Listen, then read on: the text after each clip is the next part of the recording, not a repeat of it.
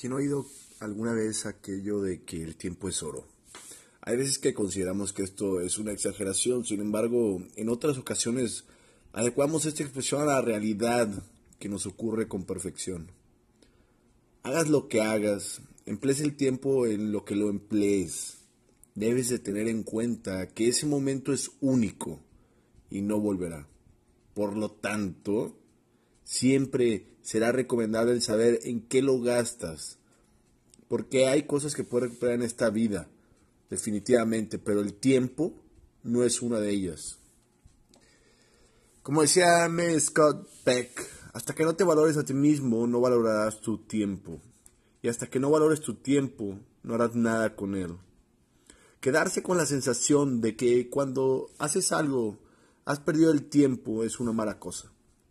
Solamente el hecho de intentarlo ya significa que no has perdido el tiempo, aunque el resultado no sea tan positivo como lo hayas esperado. A veces cometemos actos para solamente pasar el tiempo. Eso sí, déjame decirte que no es muy adecuado. Si algo lo acometes que sea por algún motivo en especial, el tiempo no está para ser malgastado. Decía Samuel Miles que la pérdida de la fortuna puede ser recuperada por una empresa, la pérdida del conocimiento por el estudio, la pérdida de la salud por el cuidado de la medicina, pero la pérdida del tiempo jamás será recuperada. Cuando empieces algo, procura aplicarte en ello. Si no, pues ponte a pensar por qué lo empezaste. Hubieses dedicado ese tiempo a otra cosa.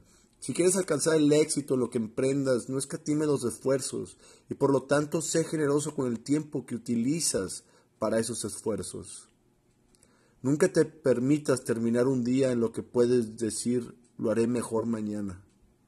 El tiempo está para ser empleado de un modo eficiente, porque realmente no se puede malgastar en actos que no persigan un fin. Incluso el disfrutar de un día de descanso tiene su finalidad. Cuando comienzas algo, no malgastes el tiempo buscando problemas antes de tenerlos. Si los hay, ya los encontrarás. Nunca te pongas excusas, no tienes tiempo para ello, porque si usas tu energía de ese modo, no te quedará energía para hacer todas las cosas que necesitas hacer. Nuestros actos se extienden en un horizonte temporal donde cada tiempo presente pasa a ser pasado en un modo instantáneo y el futuro se nos echa encima de un modo inoxerable. Recuerda, hoy es el mañana acerca del cual te preocupabas ayer. Que tengas un excelente día y vive tu día con alegría y aprovecha tu tiempo.